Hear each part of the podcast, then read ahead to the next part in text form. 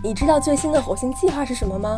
你知道南加州为什么发生了这么多地震吗？快来科技与生活找寻这些问题的答案吧！科技与生活，充实科技知识，带来生活方便。刘登凯、黄欣怡、张梦文共同主持制作。各位听众，大家好，欢迎收听金华之声科技与生活谈话节目，我是主持人刘登凯。相信大家都听过牛顿和爱因斯坦这两位科学家，前后相距了两百多年，但给我们对于宇宙的了解却是巨大的贡献。今天我们请到美国太空总署科学家李杰信博士，李博士是在美国的首都。华盛顿工作，那他透过我们的连线和我们办这个有关牛顿、有关爱因斯坦，对我们这整个的宇宙呢，可以说让他来讲个明白，说个清楚。李博士你好，你好，刘主持人。哎，上次您在我们节目中讲到钟离博，真的是得到非常非常多的这个回响，很多人这个听了。大概在将近五百多人以上的这个这个听众在听这些东西。今天我们请您回来到我们节目来，对我们刚刚提到两位大师，就是牛顿和爱因斯坦来做个介绍。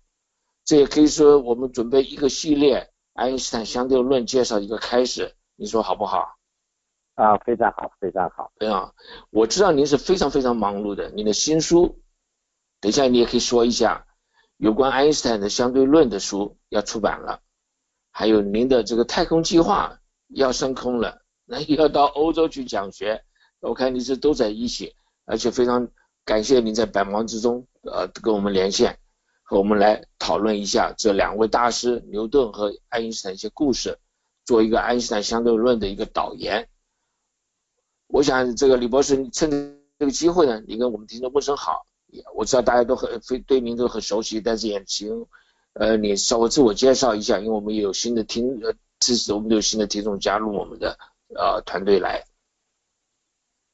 啊，各位听众好，啊，我的名字叫李杰信，啊，我是台大物理系毕业，啊，洛杉矶加州大学物理博士，啊，在加州理工学院的喷。射推进实验室，呃，工作了一阵子，就调到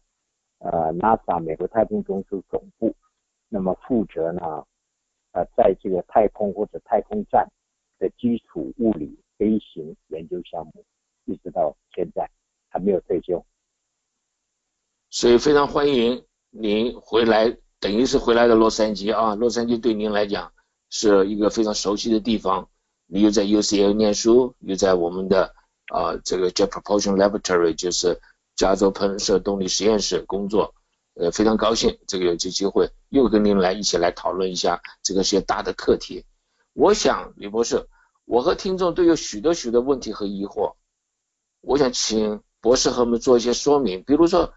我们每天看着天上的星星这么多，为什么晚上的天空还是黑的？我就一直有一些这些呃疑惑在里面。还有现在的。科学家都说宇宙是在膨胀，但是我们看到的星星呢都不动，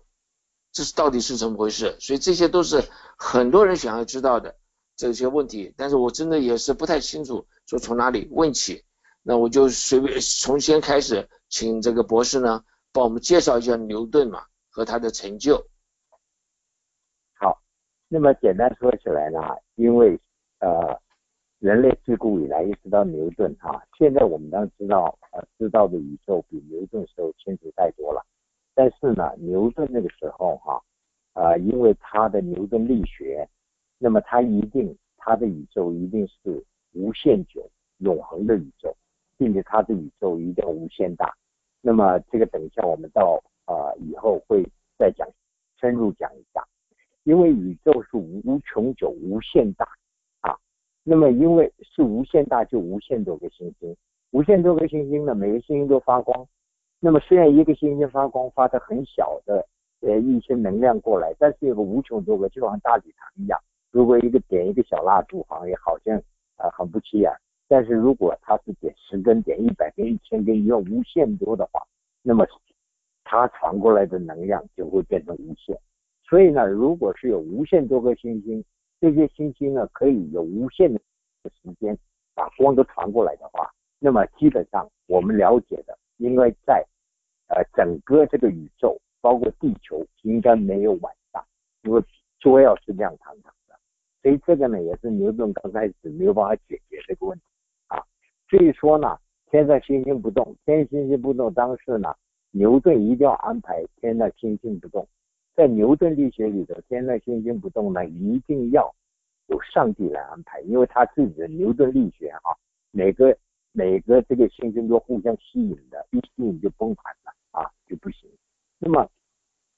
但是我们现在知道，一九二九年哈勃以后呢，那我们知道宇宙是膨胀的，所以不一定要星星一定要是静态的啊。这是我们现在以后，大概我们啊还会再深入的讲一下。就牛顿当时他的力学里头，他的力学做对人类的文明做很大的贡献，但是呢，他的力学里头也有很多的缺陷啊。我们等一下，呃，刘主任还问一些问题，我们慢慢谈。好，那你也顺便把这个两百多年以后就是爱因斯坦他的生平，要不要现在介绍呢？还是说你觉得等一下再来说比较好？啊，我我先略微介绍，其实牛顿本人呢。啊，他是一九四二年出生，当然他出生的年代是比较特殊一点啊，是因为伽利略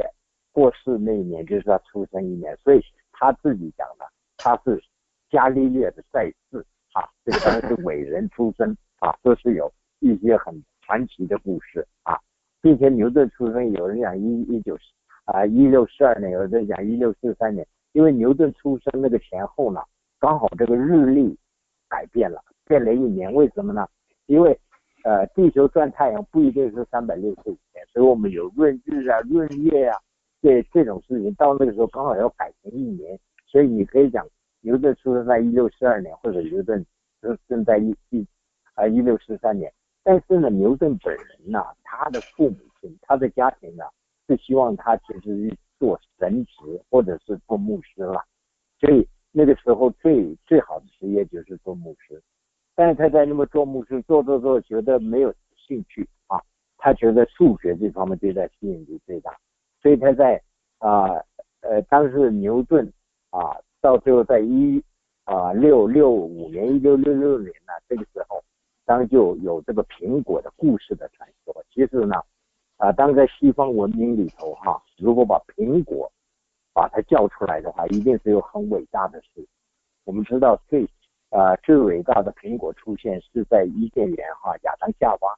啊，上帝在伊甸园有一个苹果树是智慧的苹果树，叫这个亚当夏娃绝对不要碰。但是呢，夏娃因为蛇的勾引，摘一个苹果来吃，并且分给这个亚当吃，两个人一吃呢，结果就被上帝赶出伊甸园，这是人类哈的原罪的来源。所以我们每天都要祈祷上帝啊。啊，呃，这个请求上帝的呃救赎，所以这个呢，呃，苹果出现都是会出现大事。所以为什么在一六六五年、一六六六年呢？这个牛顿逃这个伦敦鼠疫的时候，那么就在他家后花园的时候呢，就被苹果砸了一下，砸到手上，因为砸到手上，他就出了灵感了哈，就把他的万有引力呢，当时万有引力这个这套理论。是他发展到了将近有二十多年啊，一直到一六八七年他才发表。那么当时以这个啊，以这个拉丁文啊，叫做自然哲学的数学理论啊，在英文呃世界里我们就就讲 Principia，Principia 就是讲它这个力学理论。就当初它这个理论一出来，因为还要牵涉到使用微积分嘛，当然是牛顿可以讲是 co-inventor 啊。他是共同发明出微积分的人，这是非常非常了不起的。用这个微积分呢，把这个太阳放在我们太阳系的中央，那么就把整个的这个我们的宇宙啊的现象全部都搞清楚了。当然这是非常非常伟大的哈，这是牛牛顿伟大的成就。但是呢，牛顿力学是有很多缺陷了哈。等一下我们慢慢谈。那么到了爱因斯坦，爱因斯坦是生在一八。啊，七九年啊，是在呃牛顿的两百三十七年以后。那么他那个时候一出现呢，因为那个时候对光的研究、对电磁波的研究就有很很大的进展了。那么就光速的问题出来，那么还有一些呢，一些时间的绝对性啊，或者是不绝对性，时间的相对性，这些出来之后呢，那么爱因斯坦就解决这一个问题。刚开始是花了十年啊，那么呃呃狭义相对论出来，把光的性质啊搞清楚啊，把光的传播的呃不需要任何介质把它搞清楚，然后在一九零五年一直到一九。呃，一九一五年中间十年之后，把这个牛顿的引力加到他的这个相对论里头，变得广义相对论。所以这个都是我们目前理解宇宙，理解等于说是圣经一样的啊，对人类文明的贡献是非常伟大的。对，那这个你刚刚提到这个牛顿呢，这被被苹果扎了一下，之后他就呃这个把这个万万有引力给说出来了。我记得是我们小时候念书的时候，他就会问了一个一个问题，他说：“啊，苹果为什么会掉下来？”但后来我念书稍微多了一点呢，事实上他问了两个另外一个问题：苹果会掉下来，但月亮为什么不会掉下来？我们来探讨一下他这个什么意思好吗？好，但是呢，这个苹果跟月亮在天上运行，绕着地球运行，跟苹果砸到牛顿头上，其实都是同一个力量，都是它的万有引力啊。那么至于说是为什么苹果掉可以掉在地上，月亮不掉在地上，因为月亮它是它有一定的速度，跟我们地球绕着太阳一样啊。它有这个也是按照牛顿的力学，它有一定的速度，它就有一定的离心力，离心力跟向心力一平衡啊，那么它就掉不下来。如果月球呢？不绕着地球转了，它马上就掉下来啊！我们地球不绕着太阳没有速度的话，它一定会马上掉下来，就像苹果砸到牛的头上一样。如果那个苹果呢以月亮的速度绕着地球转，它就变成苹果的人造卫星了，它就不会掉下来。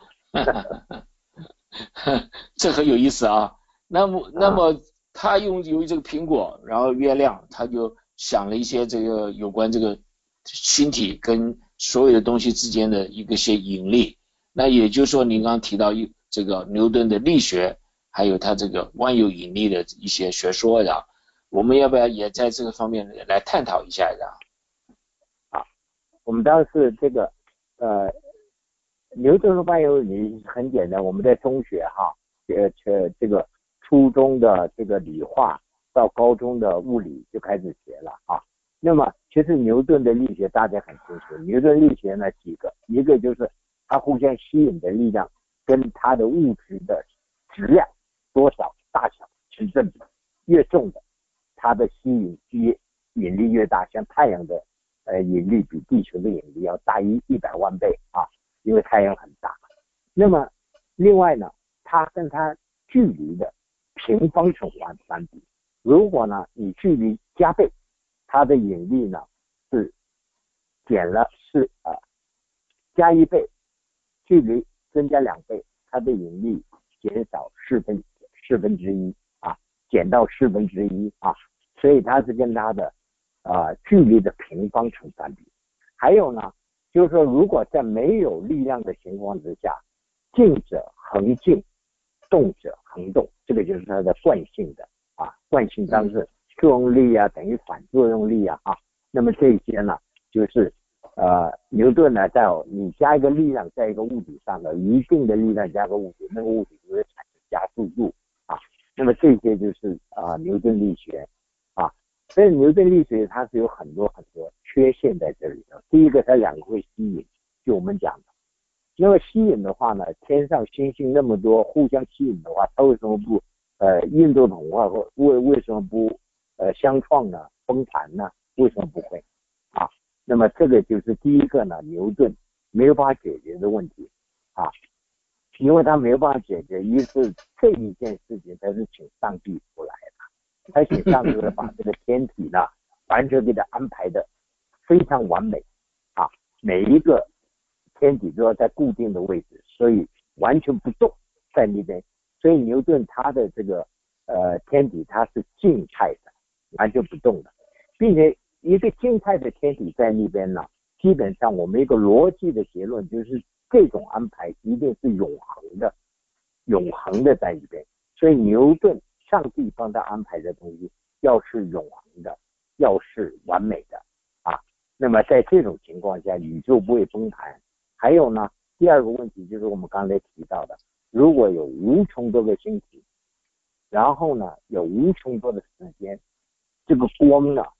在地球的夜空前前后累积堆积起来，到最后呢，啊，地球的夜空可能会亮堂堂的，就地球不应该有夜空。那么这个呢，也是他没有办法解决的问题啊。但还有两个更大的问题呢，牛顿那个时候呢。基本上他是看不见。一个问题呢，就是我们现在问一个问题：如果因为某种原因太阳消失了，我们住在地球的人多久才能感觉得到？才知道太阳消失了，对吧？按照这个牛顿力学呢，因为它是永恒的，它是永远存在在那边的。那么太阳一消失，地球应该马上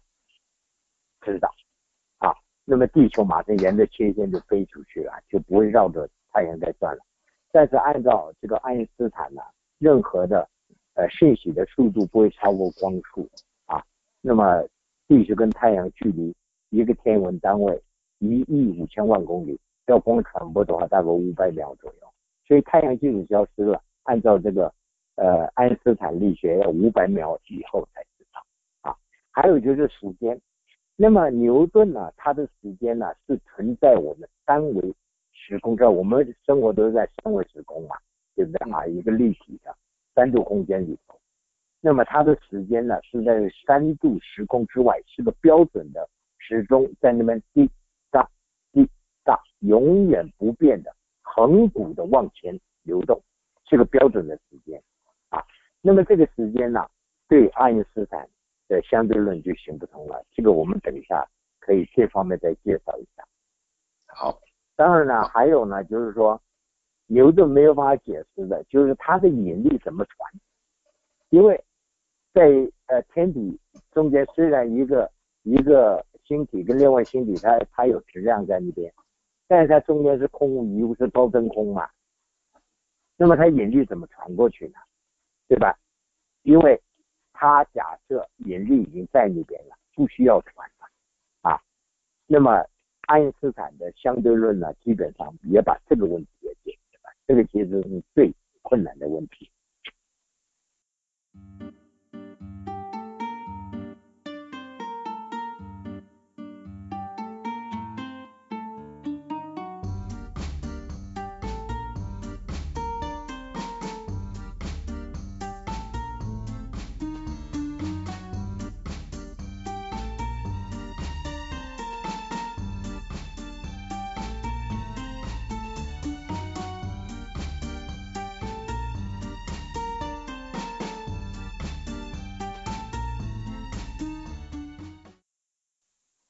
像目前为止，我们都知道，一般的，比如像电磁波啦，对不对？比如像我要推人家一下啦，这个力量呢，都直接就接触了。那我们这个重力的是好像非常奇怪啊。比如说你在我们家里坐在家里，那当然是地球就把我们的力量给拉下来了。但是我们要在一呃，我们比如说我们在在这个我们的身体下面弄一个什么大的一个板子。或者弄什么东西，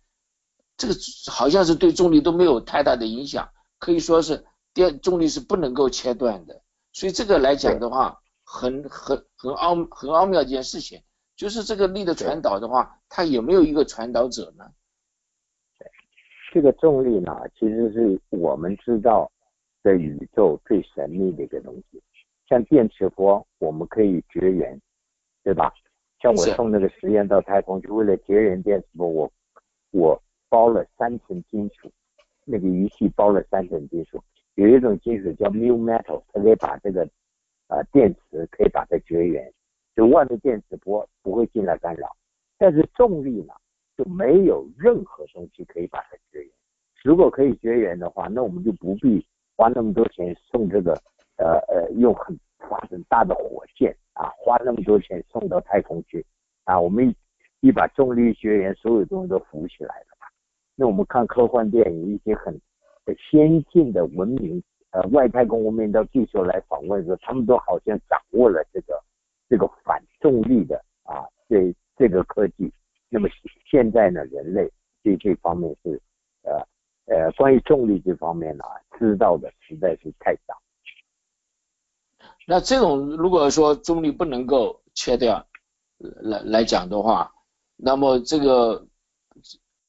所以说牛顿这个力学来讲，他没办法解释这个一个现象，是不是这样子？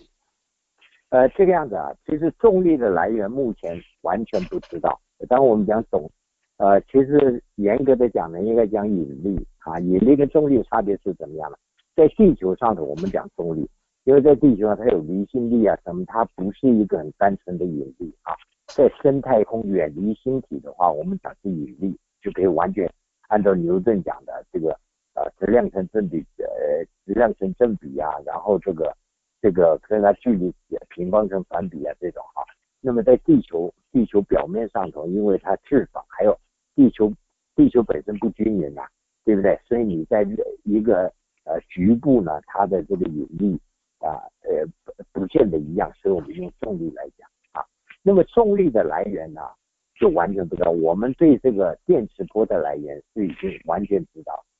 啊，是原子内部的能量层、电子层的转变啊，或者是呢，呃，两个这个物体相撞，完全这个呃转变成这个啊电磁能啊，也也有这种可能。当然是两个黑洞相撞啊。这个引力波的来源，它可以转变，完全转变成引力波嘛，也有这种可能性。但引力的来源是怎么来的，我们实在是完全不知道。所以这也是一个我们现在物理学家一个非常大的一个课题，对不对？想要知道说，比如说我们的这重力它是不是有一个传导者，我们英文叫做 carrier。那么你刚刚说这个重力怎么来的，这是一个大的课题，目前为止是不是这样子？对。当时爱因斯坦他在这个广义相对论，他是把这个 carrier 是用几何来传导啊，这个以后我们可以再深入谈一下啊。这个呃爱因斯坦的重力传导这部分呢，它是用它几何的里头的曲度啊，因为物质的存在啊，能量的存在全部加起来引起子几何呢，它有一个变形，这个就是多维空间的几何的一个性质啊。那么可以传导，牛顿当时没有，牛顿全都是平面的，啊，OK，但是这是理解，这只是理解这怎么传导，但是引力怎么来的，我们还是不知道。啊，这对对，没错啊。那这个我们刚刚开始讲说是这个牛顿，这个发现的，你说是我们晚上啊，大家都认为晚上。天空是黑的，是因为我们看不到太阳。事实上不是这个样子的，对不对？那么这个晚上的话，没有太阳，按照您刚刚讲的，有很多很多这个星星的话，那么我们应该看起来整个的宇宙应该是非常亮的事情。是的。那这个这个的话，就让我又想起来一件事情，就是说是我们这个宇宙啊，是不是一个在这个大型的在在膨胀呢？我们有有知道有现在这个比较新的学说，这宇宙不是静止的，是整个膨胀。就是你刚刚讲说，不是说很多很多星星都在那里，实际上是一个在一个膨胀的状况状况之下，那到底又是怎怎么回事呢？是的，这个这个这个样子哈，宇宙膨胀呢，它代表的物理意义其实非常深深入的啊。那么宇宙膨胀的意思是怎么样呢？宇宙膨胀的意思就是，我们回头看的话，是昨天的宇宙比今天的要小嘛，对吧？因为今天的宇宙比明天比明天的要要小，对不对？我们往回看的话，这宇宙会越来越小，因为宇宙膨胀过来的嘛，对吧？啊，这是一九二九年哈勃发现的。那宇宙膨胀，我们往回看呢，那么它到时候总有一天，总有那么一个时候，它缩到小到不能再小。在那个时候有个很高的压力，很高的能量，所以在那一天呢，那个时刻哈，宇宙会发生一个大爆炸大霹雳啊，啊，这是我膨胀的宇宙。我们看，就现在的宇宙是膨胀，就表示宇宙过去一定是由大爆炸起源的。那换言之呢，一有膨胀的宇宙，就表示宇宙有个生日。换言之，宇宙的寿命、宇宙的年龄是有限的。如果宇宙年龄是有限的话呢，那么表示说牛顿的假设宇宙是无穷的，或者呃无穷大、无穷久啊，那么这个就不成立了。宇宙年龄有限，在很遥远的无穷的星星，有很多星星，它的星光还没有传到地球啊。所以呢，因为宇宙的年龄有限，于是乎，这个我们的夜空啊是可以是黑暗的，因为有很多的星光还没有传到地球。所以一膨胀，宇宙就把这个啊呃呃这个晚上啊没有呃亮堂的星空这个问题解决了。宇宙是膨胀的，有生日的。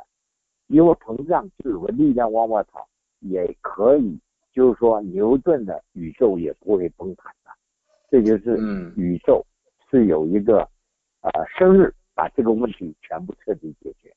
这非常有意思，非常有意思。那我想我好多问题，呵 呵第一个，你说宇宙是有生日的，那宇宙到底年纪有多大？我我们怎么会知道呢？宇宙的生日是这个样子啊，我们我们今天的宇宙呢，我我们完全可以用观察来量出来它到底有什么东西。我们现在知道我们的宇宙哈，那么成分呢是这个样子，百分之五呢是我们在中学念的周期表上的所有的化学元素，只占宇宙的百分之五，而有百分之二十七呢，我们看不到的宇宙。那一部分呢，叫做暗物质，我们看不到，但是它存在，因为我们从这个星体中间的气，尤其这个大的这个呃呃星呃星系啊，像这个呃银河系啊，或者是呃麦哲伦系啊这种大的星系中间互相的运动呢，呃或者星系的旋转的啊，这个呃速度，我们知道有些物质我们看不见啊。就是旋转的速度太快了，如果没有更多的物质的话，它最外的东西要飞掉嘛，就好像我们拿一条线哈，那么呃外头绑个石头，我们转的很快的话，如果那个石头力量够大，就把你线就撑断了嘛。它如果不撑断的话，表示我们在这个里头有更大的力量把它击回来啊。那么这一部分呢，就是我们。在这个一九六零年以后，我们就知道肯定有暗物质，大概占百分之二十七左右。那么一直到一九九八年，我们才发现了了，宇宙还有一个更大的百分之六十八是暗能量啊。那么宇宙暗能量百分之六十八，暗物质百分之二十七，一般的物质就百百分之五，这加起来刚好是百分之一百啊。所以我们以前。五十年以前认为我们知道宇宙全宇宙的物质全在我们周期表上的，现在我们周期表只占了百分之五，啊，这实在是啊差了很多。所以现在呢，我们对宇宙呢是啊，我们知道的越多，就是了解的越少。所以在二十一世纪哈，人类物理最大的挑战就是要去理解暗物质跟暗能量。博士，我想请问你一下，打断一下啊，这个暗物质跟暗能量有什么不同没有？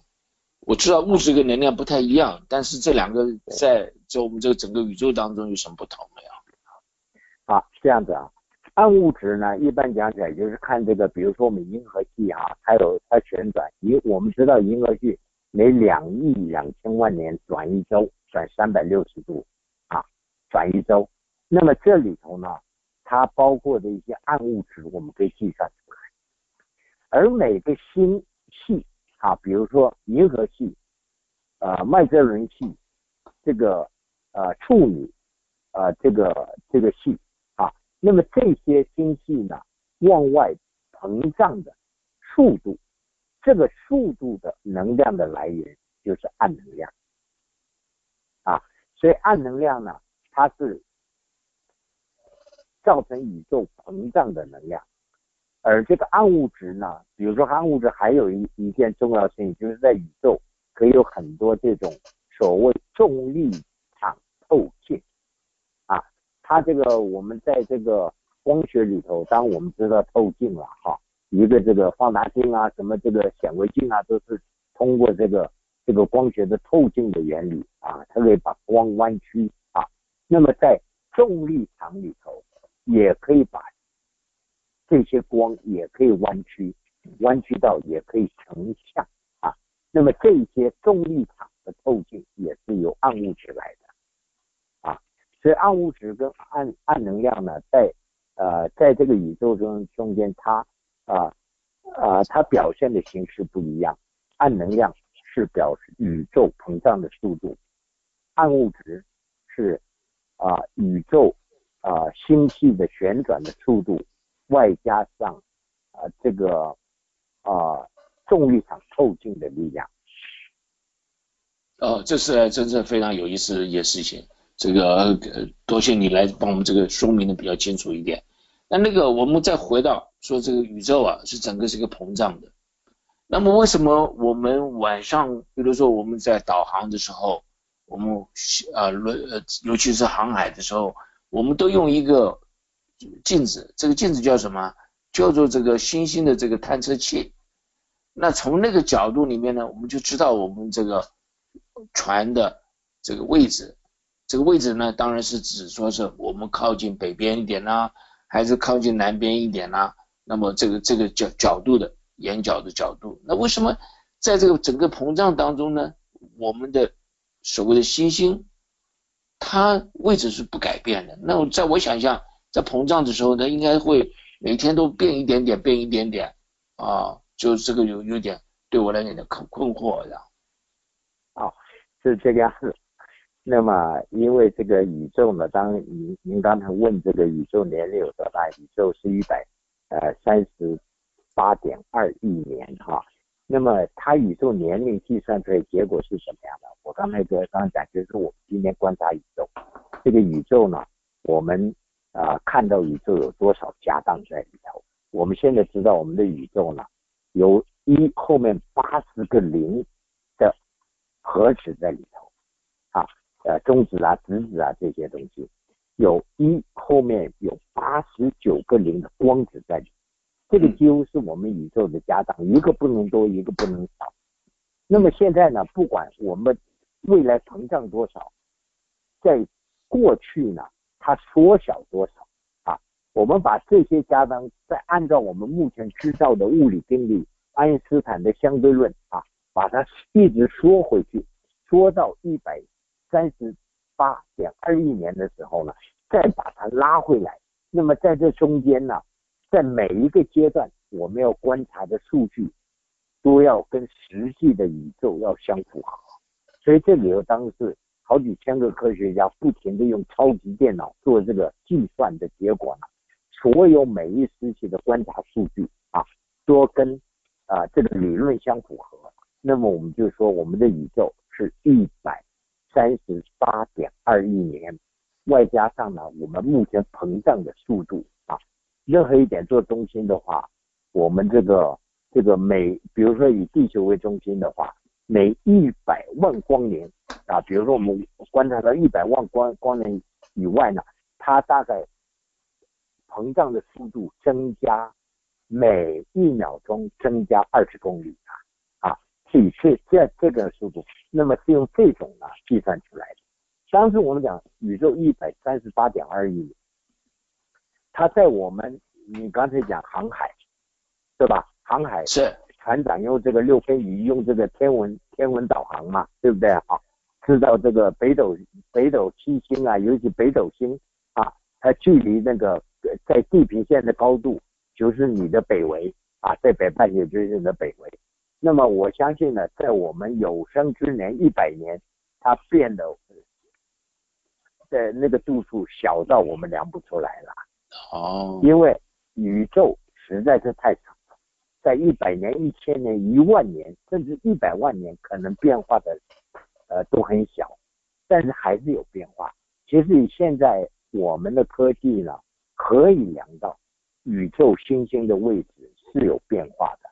在我们有生之年是有变化，但是非常非常小，因为宇宙太大了，宇宙太久了啊。我们人的这个，包括我们目前。我们知道，我们的宇宙就一百三十八点二亿年老哈，还是非常年轻的宇宙。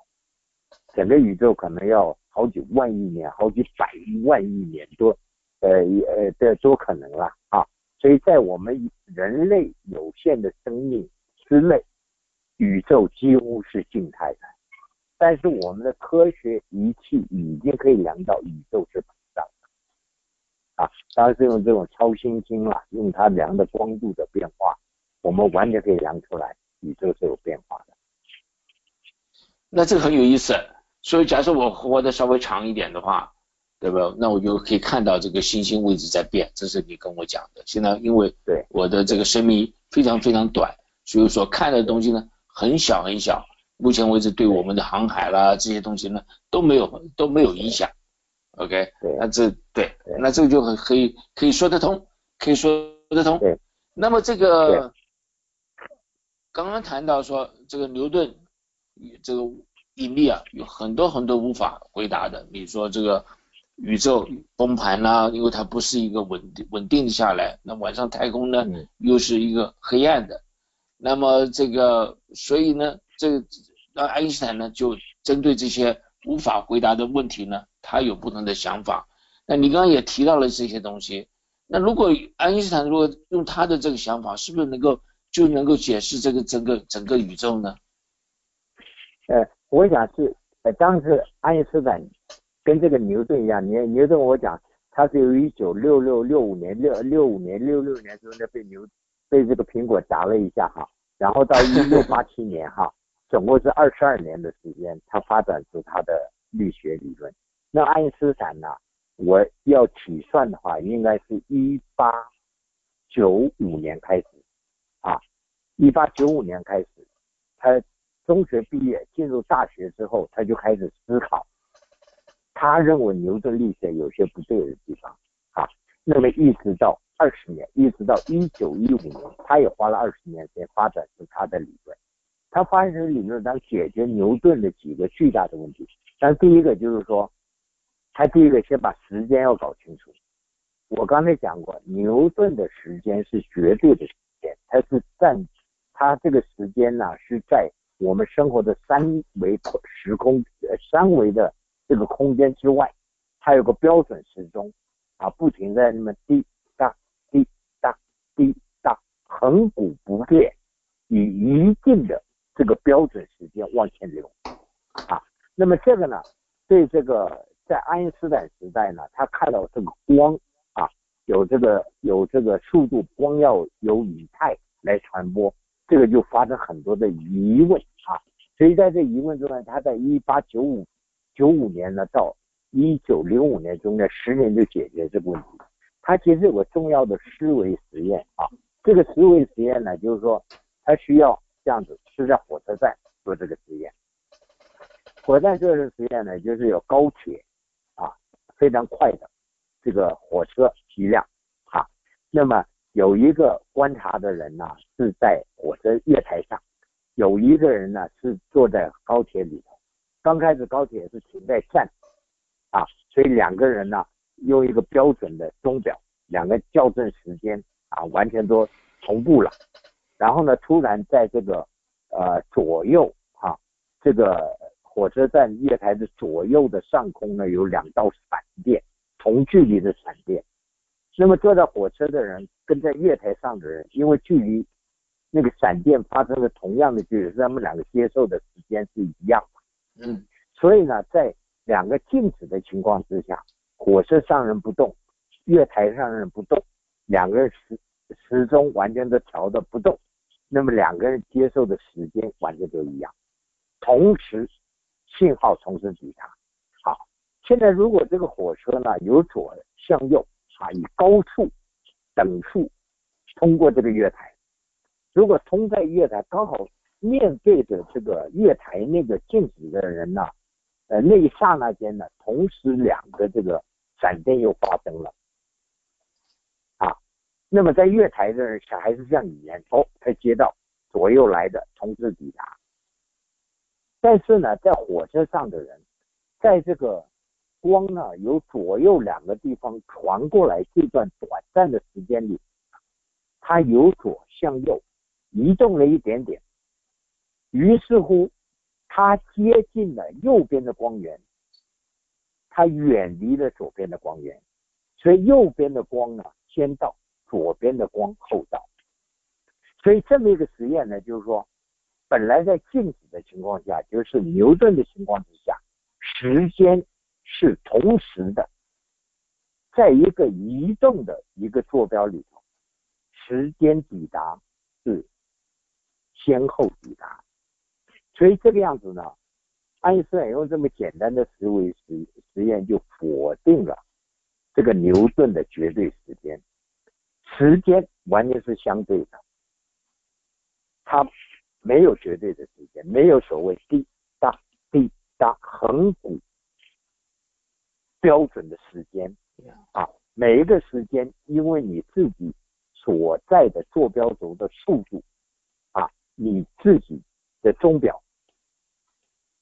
的时间跟任何别人的时间都不一样。当然，这个就后来他以这个思维可以有这个所谓时光机呀。我们讲这个秦始皇，他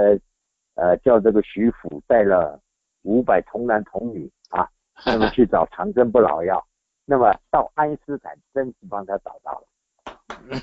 用爱因斯坦如果以光速啊。如果有光速百分之九十九点九九九九这么的接近光速的话，那么天上的时间过了一年，地上要过七十年。嗯，换言之呢，我如果高速飞走，我七十年以后回来，天上太空人只老一岁，地下人老了七十岁了。啊，如果你家科技更进步的话，也可以用九九点九九九九九九 percent 的光速，就是六个九啊，总共这样就变成八个九了哈。用那么接近光速的速度呢，你天上一年，地下两百年。你换言之呢，我假如用那么高的速度的话，人类如果我们活个五五十岁一百岁啊。太空可以在天天上这个翱翔这个五十年，五十年乘两百，就是地面的一万年。所以呢，如果我们可以用高科技哈产生那么高的速度的话，我们可以去拜访外太空外太空的文明世界呢，我们可以去拜访一万年一万光年远的地方，这个是很了不起的。我想有一天应该可以达得到啊！这当然是后面的我们讲这个时光机呀，这个哈非常非常神奇的。但这一部分还是属于所谓的啊啊所谓的狭义相对论，还没有到广义相对论啊。广义相对论更复杂啊。那么呃，这个时光机是一个非常非常啊重要的一个狭义相对论的一个结论。狭义相对论当然另外一个结论，它可以把光弯曲啊。这个光弯曲呢，就是说通过一个重力场，平常在这个牛顿的这个力学里头根本没有这个呃光跟重力根本不发生关系的啊。当时你可以勉强说，我们现在以爱因斯坦的 E 等于 mc 平方啊，所以能量跟质量可以互相转变。我们勉强说，牛顿也知道 E 等于 mc 平方，它一个质量转变成能量，它能量也可以转变成质量，把光的转变它的质量，用它的这个万有引力啊，呃呃两个引力跟质量大小成这么个距离的平方成反比，这样子呢，它的光的弯曲的程度是狭义相对论只有一半而已啦。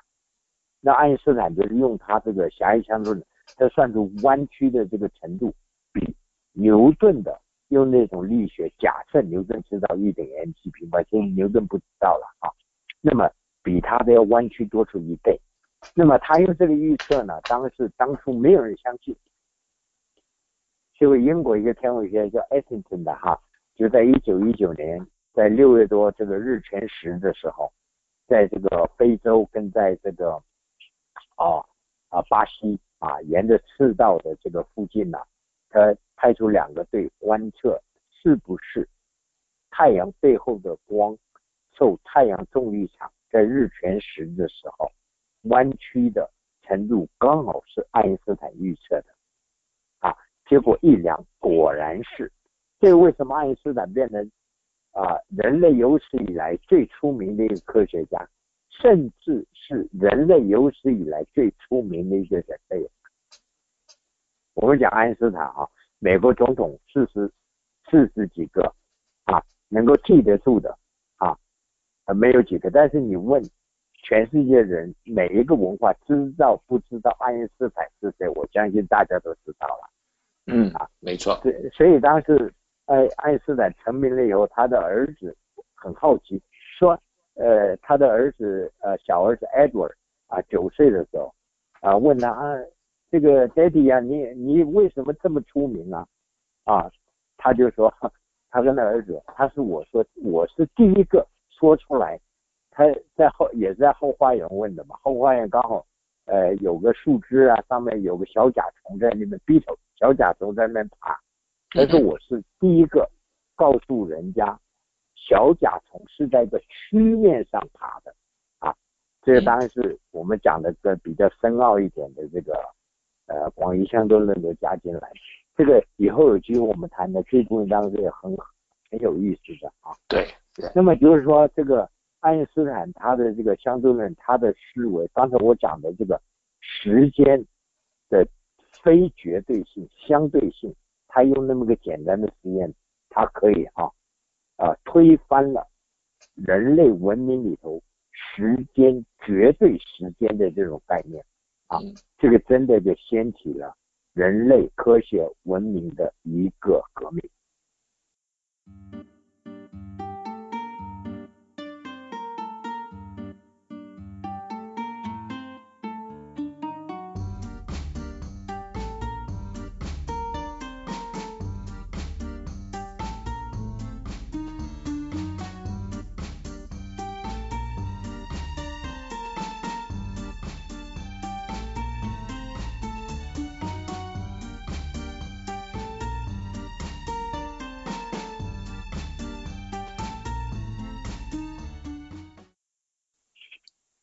这个您讲到这些，这个天上跟我们这个地面上的时间不一样，我就想起来我小的时候看一个电影叫做《七仙女》，那个七仙女里面就有说我们在天上一一天呢，就是地下一年呢。我想我们这个中国人是不是很早以前就有这么一个传说，天上的一天就地下一年，这个就是非常有意思。所以当时因为中国古时候是帝王专制啊，可能这个现实生活实在太辛苦了，你知道吧？大家都希望往天上去去跑。但是呢，他这个七仙女讲，天上一天，地下一年啊，那么是三百六十五倍嘛，啊，三百六十五，我刚才讲是九十九点九九九九九九，可以到达两百倍，两百零七倍了啊。是，那么到三百六十五倍的话，我现在是九十九点九九九九九九九，再加一个九就到了。那么有一天人类可不可以飞行那么高的速度呢？我是认为是可以的。所以爱因斯坦这个科技哈，爱因斯坦到最后出来的这个呃呃这个所谓飞行的科，我相信可以到达那么高的光速，那么高的光速应该可以到达。那么人类呢？以这个地面上一百年的生病生命，我们那么高速飞行出出去的话，可以活上万年了啊！所以如果摩西哈当初呢，在这个呃西西西奈半岛的山上被上帝接去的话，看他飞行的速度有多快了，他现在可能才只老了四十岁而已。说不定还活着，这也是我们每天盼望摩西回来嘛，对不对？对，要么世界太乱了。所以这有可能性，有可能性。那我想我们再问一下，说我们这个节目也接近比较接近尾声了啊，我想问一下，目前这个呃这个相对论呢，到底是进展到什么呃如何？因为很多很多东西都都要需要有人来来证明它是对的。你刚刚讲说这个光线经过太阳了，它有趋势有曲有曲折，这是一个部分证明了。那一般来讲，这个目前为止相对论这个整个的这个进展如何呢？好相对论是这个样子啊，呃，尤其这个广义相对论，呃，狭义相对论呢，证明是我完全成功，包括一九一九年的最成功的证明。还有就是说，关于火星近日点进动，就是火星轨啊，不是火星，这个水星的轨道 Mercury 啊，它每次不回到同一点，那么这个原因呢，就是因为呃，这个它接近太阳镜，它的这个。啊，它的这个引力场的曲度比较大一点啊，讲这个度量的曲度比较大一点。那么用这个呃爱因斯坦的这个呃呃呃力学呢，是完全可以计算出来的。这当时对爱因斯坦来讲是最重要一个 verification，光的弯曲啊，也一九一九年证明。然后呢，以后啊，这个呃尤其这个呃时间的变化。啊，通过重力场时间的变化，时间的红位移，外加上呢，呃，这个呃，最近啊，一直到二零零五年、二零零六年，NASA 花了四十二年的时间，投资了七亿七千万，啊，送上了一个所谓的重力场探测仪 Gravity Probe 啊，那个呃，PI Principal Investigator 就是呃，Stanford 大学 Francis e v e r 啊，啊，他也反正这个。呃，跟我做的项目很接近嘛。那么他那个就是证明一个 frame dragging，因为地球转，地球转呢，地球附近的这个重力场因为转的关系呢，就好像水经过这个呃这个呃是呃呃澡盆的水哈，到那个呃呃出水口呢，它会打转，会有涡流嘛啊，那么。重力场在那边会产生涡流的现象，这种涡流现象也量出来了。所以不管怎么样，还有这个重力波啊、引力波的问题也都量出来。所以呢，按相对论本身啊一再证实，甚至证实到啊小数点的第七位、第八位啊那么精确，没有一个失败过。但是呢，爱因斯坦的相对论。和其他三个力量，所谓电磁力、强合力、弱合力，没有办法合在一起，啊，这个是目前最大的一个问题。因为爱因斯坦的相对论管的是宇宙尺度的，都是几万年、几亿光年的这个这个距离啊，那么跟它小的核子啊，十的负二十个呃次方的米啊，那么小的这个。呃呃，它的核子量，核子量就要用这个量子力学呀，所以相对论跟量子力学目前两个还没有合在一起的一个理论。然后这呃，为了要把它合在一起，有超弦理论呐、超薄膜理论呐这种理论呐，以后有机会我们可以谈啊。就这种理论目前出来，希望能够解决这个问题。但解决这个问题，现在越越讲越悬，为什么呢？爱因斯坦只是四度空间，对不对？三度空间加上一度时间，我们还了解吗？对吧？你搞到超弦理论最简单的，它有十度空间外加上一个十一啊一个时间十一度空间，还有更精确的那种超薄膜理论呢，它是有二十六度空间再加上一度空间，二十七度空间啊。那么这这种理论就是用实验来证明，目前还没有任何方法，因为能量太低了。我们能量太低了，不过理论进展的很快了啊。那么现在当面临着我们面临的这个人类最大挑战，暗物质、暗能量，可能到最后呢，要追求它的解释呢，可能是要通过类似这样的理论。我们以后有机会反正慢慢谈。好，呀，太好了。那您刚刚提到一个所谓这个弱力、弱弱力跟强力，对不对？我想我们可以花一两分钟时间，把这个稍微呃给我们的听众解释一下，好吗？好，好，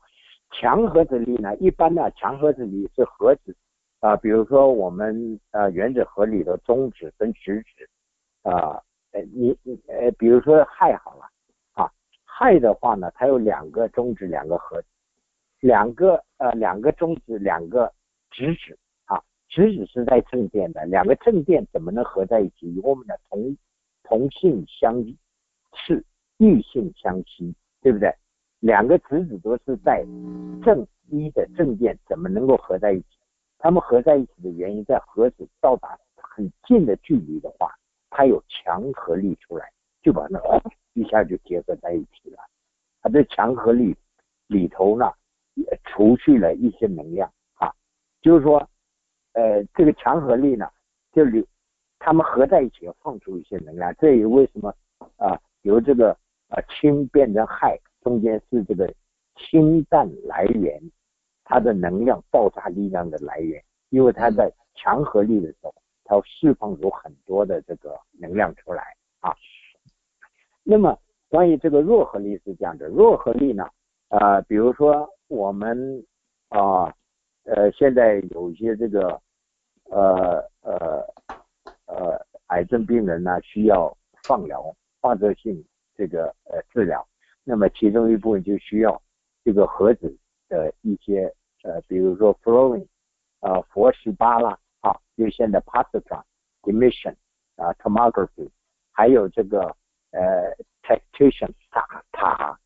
九十九，啊，也是重要的放射性的这这种来源。那么，呃，还有一些它是放的是所谓电子出来，啊贝塔。那么这种一般讲起来都是弱弱的这个合力的一个一些结果啊。那么呃，这种呢讲究又是又是很多的东西，不过呃，强合力、弱合力，还有个当表面上是个电磁力啊，电磁力其实也是蛮强的一个力，而这个呃最弱的一个力就是引力啊，引力呢是这个电磁力的一亿亿亿亿亿分之一，要有五个亿的啊。就是说可以弱到这种地步，但是在黑洞里头，引力却是全部把别人所有的力量全部都都征服，所以在黑洞里头呢，引力变成最强啊，所以这些都是很神秘的东西啊，人类要解决。对对，所以这些目前为止的话，